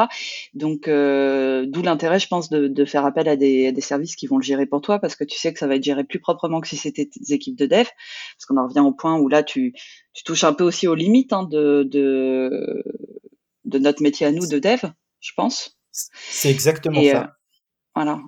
Et, pour le pour le scale, parce que ça, ça c'est une autre des promesses des microservices, c'est de dire euh, l'intérêt de découper, c'est que on sait qu'on va avoir des appels qui vont recevoir des services qui vont recevoir plus d'appels que d'autres. Donc, euh, en découpant en microservices, on va être capable de scaler juste cela, de laisser les autres dans leur euh, état classique. sur cette partie-là, pareil, j'imagine, on se repose plutôt sur des outils, si possible, qui nous facilitent la vie. Euh, clairement, euh, clairement en fait pour scaler, euh, pour scaler, il y a sur le cloud ce qui est bien, c'est c'est c'est ce que moi je, je fais aussi, c'est que euh, si si on déploie pas sur, euh, bah en fait ce qui est bien sur le cloud, c'est qu'il n'y a pas que Kubernetes heureusement, sinon on est on est on est mal. Je sens qu'on partage toi et moi un certain amour de Kubernetes, ça me réjouit. bah moi j'ai eu pas mal de douleurs, surtout les derniers mois où je travaille sur ça. Mais globalement, globalement, l'idéal, c'est, que finalement, c'est que le scaling aussi, ce qui est bien sur le cloud, c'est que il y a quand même euh, l'auto-scaling qui, qui, qui, se fait tout seul en fait, selon la montée de charge. Et, euh, et, et j'aime bien ça. Comme ça, on se prend pas la tête à monter, euh, à monter des VM ou à monter euh, quelque chose juste pour pour scaler pendant un bon bout de temps. Et pour partager ça, parce que moi je travaille sur sur l'e-commerce en ce moment, donc euh, j'ai connu un peu le Black Friday et euh, le Cyber Monday qui sont très connus ici, où là, où là en fait il faut scaler euh, x10, x20. Donc donc oui, j'ai beaucoup aimé le fait que, que le cloud nous offre ça. donc voilà. par contre, merci Amazon. Merci Amazon, merci euh, Google Cloud et merci Clever Cloud comme ça on sait tout le monde. Si, J'espère. Attends, t'as oublié Microsoft, arrête, on va avoir des ennuis. Si. Ah oui, et Microsoft, aussi, bien sûr. Si, eh, attends, on va avoir des ennuis après. oui, oui. Donc euh, euh, le seul problème qu'il y a, c'est que euh, il faut aussi préparer le code pour qu'il soit scalable aussi. Donc, euh, donc moi les problèmes que j'ai eu à un moment, c'est que par exemple avoir une API REST qui va faire des, des, des, des, des, modifications, donc en fait euh, des, euh, des, euh, des, commandes, ce que nous on appelle aussi côté, côté domain driven design, c'est euh, c'est aussi il faut prendre en compte que j'ai plusieurs instances de, de, du même microservice qui sont déployées. Quand je fais appel et je dois changer une data, que derrière ça ça déclenche un changement de data ou un changement de la base de données ou un changement d'état, euh, il faut que je gère ça assez bien. Euh, la plupart du temps, c'est pour ça qu'on utilise aussi du messaging, parce que le messaging, s'il y a le moindre souci, on peut faire aussi une reprise, on peut faire un replay s'il y a le moindre souci. Par contre, si c'est euh, côté API REST, c'est c'est quelquefois compliqué. Et c'est là que je fais euh, intervenir une autre notion, c'est que si vous faites des microservices, si c'est possible, faites aussi du CQRS parce que ça va permettre, euh, ça va permettre au moins sur la partie commande, sur la partie où on change les datas, de pouvoir faire un replay dessus, de pouvoir aussi peut-être aussi rediriger le flux vers un endroit ou un autre. Moi, j'ai une réaction par rapport à ça. C'est là où on voit toute la complexité qui, qui finit par s'accumuler. On en arrive à parler de CQRS. Euh, pour revenir à ta problématique de prod là, clairement, clairement, il faut, faut pas du monitoring à la papa où on attend que le problème arrive pour réagir, où le monitoring sert à comprendre ce qui s'est passé. Il faut vraiment faire ce qu'on appelle l'observabilité, être capable de prédire quand ça va lâcher ou quand on a, besoin d'augmenter le nombre d'instances. Alors bien sûr, si on, va, si on reste sur du function as a service, qui est pour moi euh, un extrême qui, qui apporte sa complexité, bah là c'est gratuit. Mais le reste, faut vraiment surveiller. Moi, j'ai vécu un cas où justement pendant cette migration vers les microservices, où j'étais capable de dire quand la prod, alors c'était pas du Kubernetes, c'était du Docker Enterprise, quand la prod allait tomber avant que la prod le sache. Et, et pour moi, c'était c'était un gros problème, quoi. C'est que côté prod, ils auraient vraiment dû avoir le niveau de voir ça, quoi. Alors, je, je, je vais rajouter un buzzword juste comme ça pour le fun. Vas-y, on fera le bingo à la fin. Ça, ça s'appelle euh, ça s'appelle du chaos engineering. Et euh, Netflix, euh, ils en ont fait. Donc, euh, en gros, c'est que je, je, ne veux pas aller aussi loin que Netflix pour pour le faire parce qu'ils testaient en prod. Donc, en fait, ils faisaient tomber des instances pour être pour être sûr, pour savoir est-ce que leur leur architecture elle est résiliente ou pas. Mais, mais, mais, mais globalement, ça commence à se faire de plus en plus dans pas mal de boîtes où euh, ils essaient en fait de, de, de tester leur infra, ils, ils, la poussent à bout pour essayer de savoir euh, comment elle se comporte si elle est euh, surchargée, comment elle se comporte s'il y a une instance qui est tombée, euh, comment elle se comporte euh, quand, quand, quand, par exemple le réseau il est coupé pour des raisons X ou Y, comment ça fonctionne en mode dégradé. Donc il y a tout ça aussi. Je, je comme je l'ai dit, je ne veux pas qu'on pousse aussi loin que Netflix, mais un minimum commun à faire euh, parce que parce que là la complexité elle est vraiment côté déploiement côté infra et il va falloir trouver des solutions pour essayer de prédire ça et de corriger avant que ça arrive en prod et qu'on ait des gros des gros soucis. Ouais, un un des éléments qui est très intéressant à avoir euh, conscience, c'est imaginer si euh, vous êtes un monolithe, il commence à tomber, au pire vous faites restart et c'est assez simple. Dans une archi microservice, si vous avez vous commencez à avoir des échecs en cascade, euh, bah, vous n'allez pas pouvoir redémarrer toute votre plateforme microservice comme ça. D'où l'intérêt de, de, tester avant pour voir quels pourraient être les points faibles, euh, justement parmi les différents services qui pourraient entraîner une cascade, j'imagine. Oui. Oui, c'est exactement ça. Le, la seule solution qu'ils ont trouvée par rapport à ça pour réduire et minimiser, c'est que euh, ils ont ajouté la notion de circuit breaker, où là, euh, par exemple, Strix, ce qu'il fait, c'est que euh, si un service il est tombé, il garde un certain cache quand, euh, quand quelqu'un il fait un appel pour revenir avec un résultat, mais le problème il est toujours là et, euh, et, et, et, euh, il faut le voir comme un point vraiment négatif d'une archi microservice. Ouais, il faut, en fait, Distrix te permet un peu de, enfin, c'est une sorte de patch finalement, euh, correctif, pas de misère, mais bon, ça va te permettre que ça fonctionne, mais ça corrige pas le problème pour de vrai, et, et ça veut dire que tu as un, angle, un angle d'amélioration à ce niveau-là finalement. Oui. Mais euh, en plus, Sistrix, là, si je, ma mémoire est bonne, le développement est à l'arrêt depuis quasi un an, voire plus, non? Oui, oui, je crois que c'est Istrix euh, que Netflix a laissé tomber. Je disais Zool, mais je crois que c'est Istrix en fait. Ouais, c'est Istrix. Et hum, alors, enfin, ça reste euh, la référence euh, ou est-ce qu'il y a un autre produit Non, qui, a- qui a Il émergé y a un truc qui et, euh, s'appelle, euh, ah, j'ai une 4G, quelque chose 4G, 4G à la fin. C'est je- circuit de 4G, je sais plus, mais oui, il y a un truc qui a pris la suite. Je l'ai plus de tête là, euh, ça me revient pas, mais je peux le retrouver. Bah, si tu le retrouves, on le mettra dans les notes. Ouais. On, on peut le rajouter dans les notes. Euh, juste une chose aussi euh, par rapport à ça, c'est que euh, euh, là, par exemple, euh, ce qu'il faut savoir, c'est que les microservices, quand ils quand ils vivent dans dans cet écosystème là, euh, c'est que euh, maintenant ça a changé, ça a commencé à être un peu plus mature les les, les concepts. Euh, c'est que on commence aussi à parler de de, de patterns tels que le, le BFF, donc le backend for for frontend côté euh, côté microservice. Donc en général euh, la petite la petite touche circuit breaker ou finalement cache HTTP ou en général c'est ça ça se fait côté côté BFF et du coup ça reste complètement transparent euh, par rapport à l'utilisateur quand je dis l'utilisateur ça veut dire celui qui va faire appel euh, que ce soit une application front ou, autre euh, par rapport euh, ce que je veux dire, c'est que ça reste complètement transparent parce que on voit pas tout l'écosystème des microservices euh, derrière.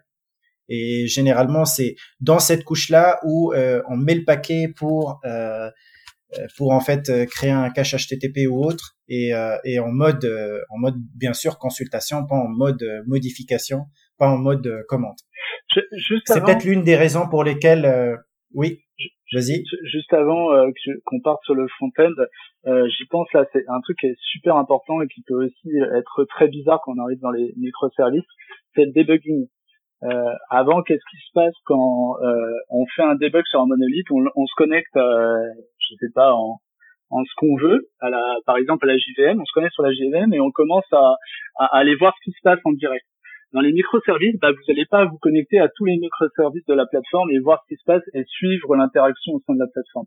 Donc vous êtes obligé de mettre un truc qui s'appelle euh, le tracing et ça c'est un des trucs extrêmement importants pareil à mettre en, en direct dès qu'on commence. Quoi. Ça va vous permettre Oui, ça c'est ça c'est clairement euh, ouais, ça c'est clairement en fait un gros prérequis où là euh, il va falloir faire euh, des ID de corrélation pour pouvoir suivre en fait euh, une demande de bout en bout parce que sans ça vous êtes complètement perdu euh, dans le monolithe c'est très facile. Ben, en fait je, je suis mon appel et je peux je peux le tracer de bout en bout.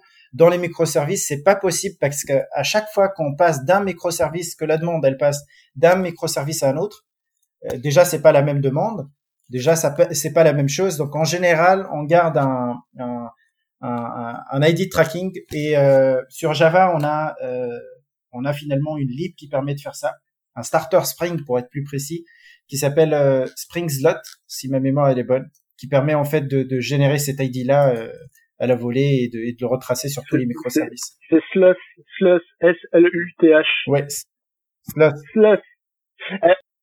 Oui d'accord c'est un- ok. c'est imprononçable ce bordel. euh, je- Il faut, le- faut le prononcer avec la langue sur, euh, sur le palais. Slush.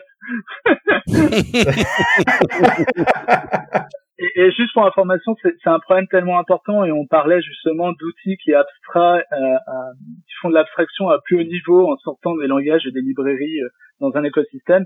Il y a Open Tracing justement parce qu'il y avait Zapper côté Google, euh, il y avait euh, Slush côté, enfin tout ce qui est un peu Netflix côté Java, et il y a Open Tracing qui, qui fait à centraliser un peu comment ça devait fonctionner. Donc ça c'est très intéressant, c'est des choses qui se développent et, c'est vraiment à, à, à mettre en premier quoi. Alors, je vous propose de, parler front-end là parce qu'on en a euh, juste un peu touché mot. Euh, front-end, ça se passe comment? Alors, j'ai une équipe euh, qui fait un microservice à droite, une autre équipe qui fait un microservice à gauche. Euh, maintenant, j'ai besoin d'une app et une seule. Il faut que le look and feel euh, soit le même. Ça se passe comment? Est-ce que j'ai une autre équipe qui fait un, un UI un seul?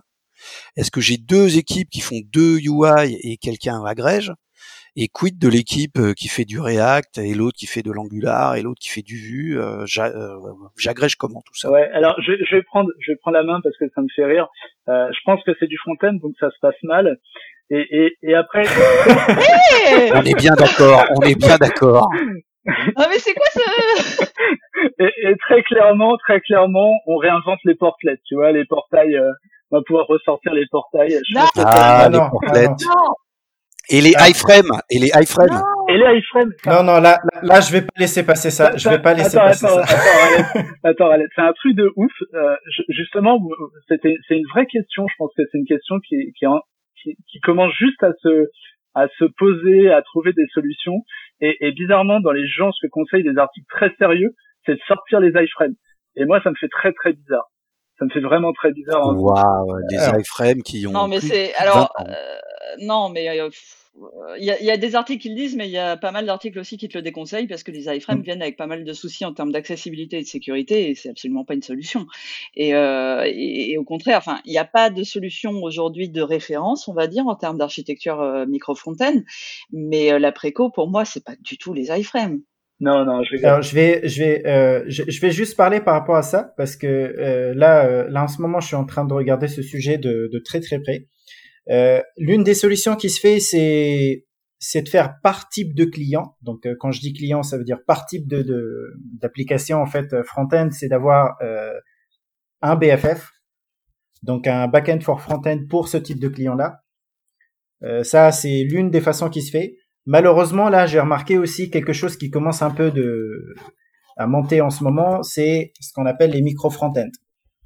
Donc, euh, euh, en gros, c'est que j'aime bien quand euh, tu dis malheureusement parce qu'on voit que tu sais pas que j'ai fait un talk dessus. moi, je sais. Moi, je sais. J'ai fait plein plein de talks sur Java E, hein, tu sais. Mais vas-y, hein, défonce-le, il n'y a pas de problème.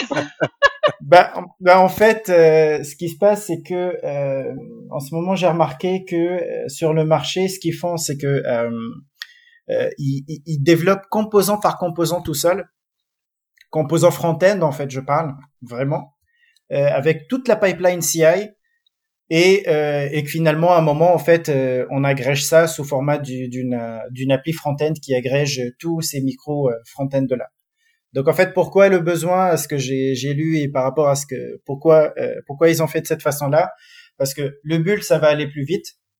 Et en même temps chaque euh, chaque euh, chaque composant en fait il a une responsabilité bien claire par rapport à ce qu'il devrait faire et, et que finalement après bah quand on a besoin de faire cette application front bah on package comme on veut avec des briques de Lego.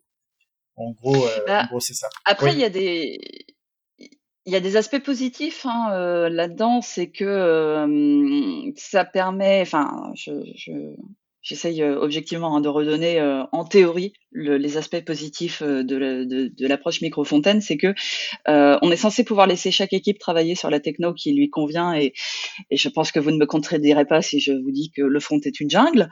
Et et en plus, euh, après, enfin moi c'est ce que je trouve intéressant, c'est le côté où euh, normalement dans l'approche micro-fontaine, l'équipe, elle est, euh, il n'y a pas une équipe back et une équipe front euh, qui travaillent séparément. L'équipe, elle fait à la fois le back et le front, et ça c'est pas mal en termes de design des API. Mais je ne sais pas si c'est ce que tu entends par quand tu dis back, j'ai plus les BFF, BFF, ouais. Alors, euh, qu'est-ce que tu entends exactement par ça? Bah en fait, euh, ça veut dire que euh, tu peux le voir que je crée une vue par par type de client. Quand je dis par type de client, par application front-end, par besoin front-end. Mais donc, une appli une appli mobile, une appli web, une appli. en, général, en général, c'est ça. en général, soit c'est bon, euh, tu peux avoir par exemple une appli euh, back office, une appli euh, front office. Et derrière, dans le front office, tu vas dire, OK, est-ce que le mobile est, et plutôt en fait le web, c'est la même chose? Oui, c'est la même chose, donc c'est le même BFF. C'est pas la même chose. OK, un BFF pour le mobile et un BFF pour pour le, le web. En, général, en général, c'est ça. Juste une chose pour ajouter, parce que ça c'est un sujet très important. Quand on commence en fait, qu'on arrive la frontière entre entre le, le, le front-end et, euh, et, et, le back-end euh, côté applicatif, euh, ce qu'il faut savoir, c'est que ce qui se fait de mieux, c'est comme vous le savez quand on teste les microservices. Et là, je je pars sur le sujet de test. on teste pas de bout en bout. on teste on teste les, les microservices en isolation et, euh, et on parle de euh, Consumer Driven Contract Testing. Je l'ai dit, le mot il est très lent. Et oh, euh, vraiment jouer au buzzword bingo, toi. Ça, non, non, vous inquiétez pas. Par contre, là, là, là, c'est, c'est vraiment intéressant parce que ça fait quoi? C'est que le fait que on définit un contrat, par exemple, entre l'appelant et l'appelé, en général entre le front et le back, et c'est le front qui, qui drive. Et euh, ce qu'on peut faire dans ce cas-là, c'est que on peut euh, euh, le, le, le, front, en fait, ils font leurs tests euh, et, euh, et, tout ça. Et ces tests-là, qu'est-ce qu'ils vont faire? Ils vont me générer ce contrat-là, qui sera publié quelque part sur ce qu'on appelle un broker. Et côté back-end, quand ils vont commencer à développer, donc ils développent, et quand, quand il arrive à, à, à la phase de test, ils ont déjà dans leur build quelque chose qui va vérifier qu'ils ont bien respecté le contrat qui a été défini côté front. Et s'il y a plusieurs contrats, bah en fait il va vérifier de la totalité des contrats qu'il a reçus, de la totalité de euh, de, ses clients front. Et, euh, un outil que moi j'adore, euh, que j'ai utilisé euh, souvent, qui s'appelle Pact, qui permet de faire ça, donc Pact.io. Euh, et, et, ce qui est bien avec ça, c'est que c'est que finalement on peut même, on est sûr de respecter les contrats on n'a pas de cassure entre les, les, les, différents microservices qui soient front ou back. Et, euh, et en même temps, euh, et en même temps, en fait, on peut euh, on peut versionner ça. On peut même travailler en parallèle sur ça, même si par exemple un contrat il n'est pas fini. Euh, cet outil-là, il va permettre aussi de euh, de tester et de continuer en fait de modifier ces contrats-là sans euh, sans arriver à la prod et se rendre compte que euh, le contrat il est cassé d'un côté ou de l'autre. Ouais, c'est donc voilà. Le, le contract, le consumer driven contract ou contract SI, c'est vraiment un truc qui est super intéressant. pour pour revenir sur le front rapidement, clairement d'un point de vue organisationnel, parce que l'avantage des microservices, c'est aussi d'avoir des équipes autonomes et découplées. Euh, le mieux, c'est que cette équipe gère à la fois son front et son back, quoi, relie les deux. Et, et je, je, je trollais un peu, mais je pense qu'il y a des solutions qui commencent à se dessiner. Alors, il y a des solutions un peu bourraines, pas très efficaces, qu'on va pas faire euh, sur des gros sites web. Mais par exemple, bah, quand on passe d'un truc, d'un domaine à un autre, l'interface est un peu différente. On switch limite de métier et dans ce cas-là, bah, limite, on va tout recharger. Et ça, c'est pas très grave dans un, dans un outil interne, un outil intra-entreprise. Bon, c'est pas grave si on recharge le, le, truc. Après, très clairement, je crois beaucoup au web component qu'on va aller plugger. Peut-être, on va avoir peut-être une équipe qui est là pour intégrer tout ça ou un code partagé au sein. Et là, on se réconcilie là. Et là, on se réconcilie. Là, tu me parles. J'ai vu ta conférence. enfin, enfin. J'ai vu ta conférence non, mais clairement, je pense que c'est c'est la meilleure approche. Non, mais je suis complètement d'accord avec toi. Et effectivement, je, pense, je, te rejoins sur le côté où c'est pas gênant de recharger une application si tu es en train de changer de, domaine applicatif et que es sur une application interne, etc. Mais euh, quand tu vas être sur un truc qui est euh, enfin même en interne déjà, mais encore plus si c'est quelque chose que tu exposes au monde extérieur à des, utilisateurs finaux euh, qui, euh, le fait d'avoir une cohérence euh, visuelle, c'est hyper important que, t'es, que t'es, ta charte graphique soit cohérente d'un bout à l'autre. Et ça, avec une équipe dédiée euh, qui fait du web component, c'est assez facile à faire. Bon bah du coup je, je vous ai tous ennuyés là. Non, non, non, non, non. c'est tout à fait euh, c'est tout à fait vrai ce que tu dis parce que moi je l'ai vécu aussi dans dans dans une des équipes euh, dans laquelle j'ai euh, j'ai travaillé. en fait, avoir une équipe comme ça qui fait les ça facilite beaucoup parce que ça permet en fait de gens, ça revient toujours à la même au même objectif dont on a parlé, c'est que l'objectif quand même c'est c'est finalement c'est de se concentrer plus sur le code qui va rajouter de la valeur métier et, et, avoir une équipe comme ça, ça va permettre en fait de, de mutualiser les efforts, principalement sur tous les composants techniques. Et, euh, je l'ai vécu dans pas mal de boîtes où finalement avoir ça, ça facilite beaucoup le développement côté front ouais, tu gagnes pas mal de temps et tu et en plus si tu as de la chance et que les personnes qui travaillent dessus ont un petit côté un petit peu UX, tu te retrouves avec quelque chose de beaucoup mieux que si tu l'avais fait dans ton coin. voilà. mais, mais, clairement le front-end est beaucoup plus difficile à découper que le back-end et l'autonomie c'est un, un vrai sujet complexe euh, là-dessus. C'est là où, on se prend un peu un mur. C'est pour ça que c'est encore très euh, peut-être les solutions vont apparaître, mais pour l'instant, on est dans un, une sorte de no man's land en termes de meilleures pratiques. Quoi. Chacun essaye dans tous les sens, et c'est un sujet qui est très très récent. Hein. Ça a 4 ans, euh, 4-5 ans. Et, ouais, à tout, à tout casser. Et d'ailleurs, on, on, le voit parce que euh, tu prends tous les gros acteurs qui sont amenés à faire du microservice, donc tu vas du micro fronten, donc tu vas avoir du Expedia, du Ikea, euh, du Spotify, etc. Finalement, chacun expérimente ces trucs et il n'y a pas de solution qui a émergé comme étant la solution reine. Ça sent une interview cascodeur, ça, sur les micro front-end. Ah, clairement, parce que parce que moi je pense c'est c'est la partie en ce moment qui est vraiment on est en mode euh, expérimental. Il y en a pas encore de de, de solutions vraiment euh, émergentes euh, dedans. Mm. Et, mm. et, pour information, c'est un sujet tellement à la mode que Webpack 5 a sorti un truc qui s'appelle Module Federation. L'idée c'est justement de, de résoudre peut-être ce problème des micro ah, pas mal, d'accord. C'est un sujet à suivre, donc. Module euh, Federation. Messieurs, on se fait, euh, on se fait un petit mot de la fin. Euh, les microservices, alors, c'est, c'est là pour rester, d'après vous, ou dans deux ans, on passe à autre chose? On fait tous du, du function as a service. Est-ce que c'est l'évolution du microservice alors Moi, j'ai envie de dire un mot de la fin. Moi, je pense qu'il faut, il faut savoir quand faire, et je pense que c'est fait pour rester en fait. Si on prend un, un SI de banque, en fait, c'est plein de services ça pourrait être un énorme monolithe en COBOL, mais bon, normalement ça a changé, c'est un ensemble de services qui résolvent un problème métier. Donc ça existe depuis très longtemps et, ça va continuer. Maintenant, c'est les effets de mode entre les nanoservices, les macroservices, des trucs comme ça qui sont un peu, euh, on perd un peu du temps. Euh, après, il y a des extrêmes où je pense qu'il y a eu une grosse vague euh, à, la, à la Gartner, où par exemple, il y a une boîte qui s'appelle Monzo, qui est une fintech, qui, qui, euh, qui met en avant qu'elle a 1500 microservices et qu'elle a 150 ingénieurs. Donc ça fait 10 services à gérer par euh, personne. Moi, je trouve ça totalement impossible. Bizarrement, d'instinct, j'aurais tendance à dire qu'ils ont mal découpé, non? C'est ça.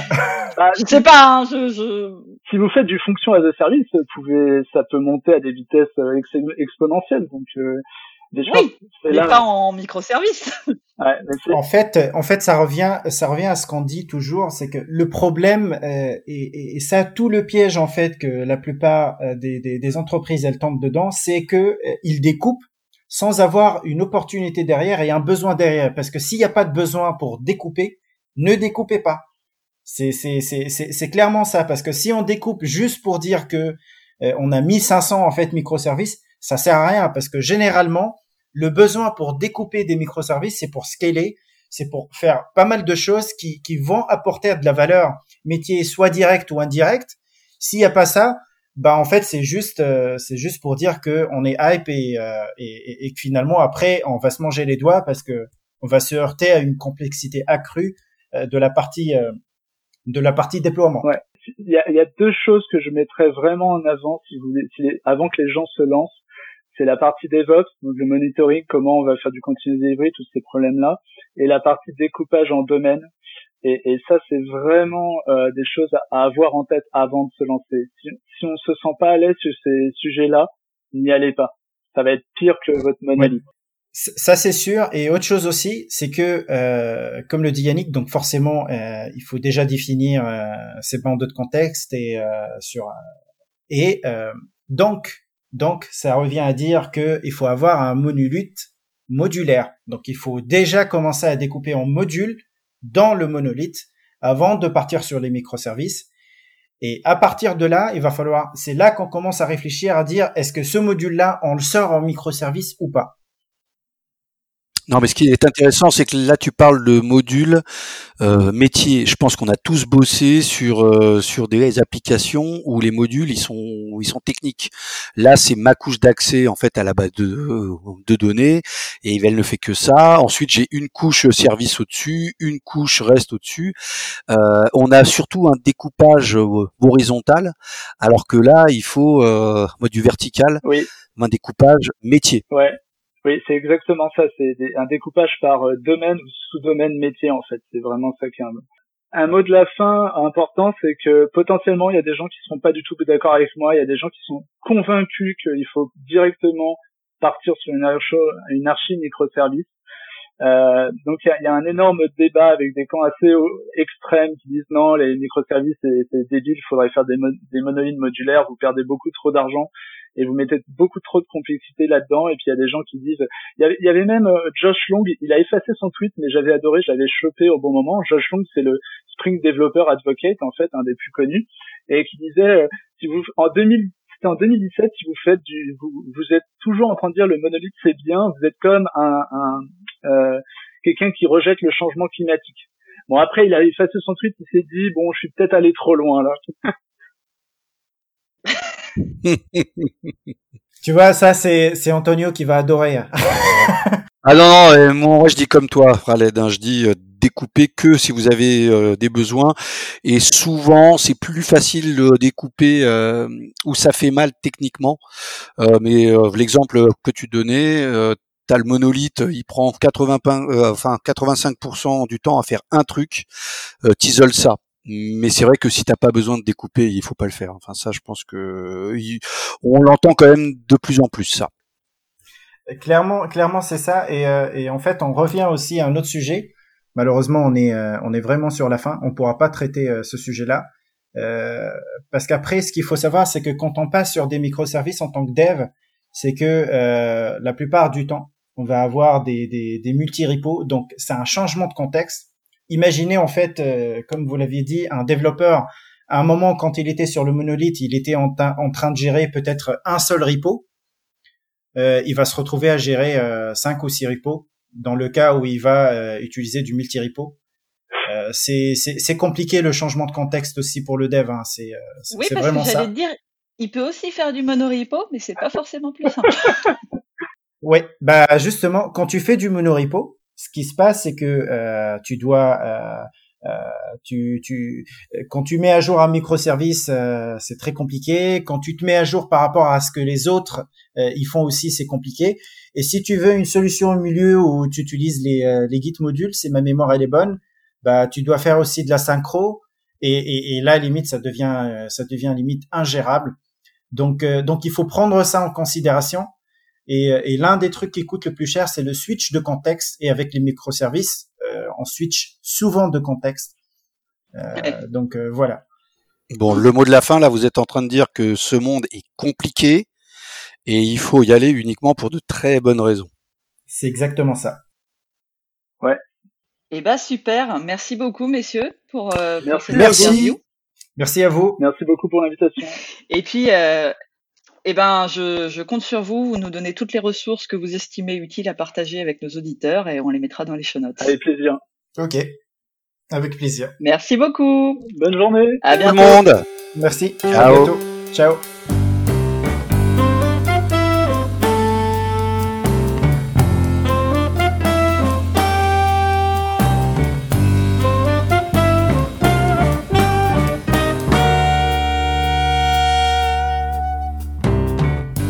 Thème musical est le thème numéro 3, gracieusement offert par podcastem.com. P-O-D-C-A-S-T-T-H-E-M-E-S.com. Le logo a été dessiné par Nicolas Martignol, alias le Touilleur Express. www.touilleur-express.fr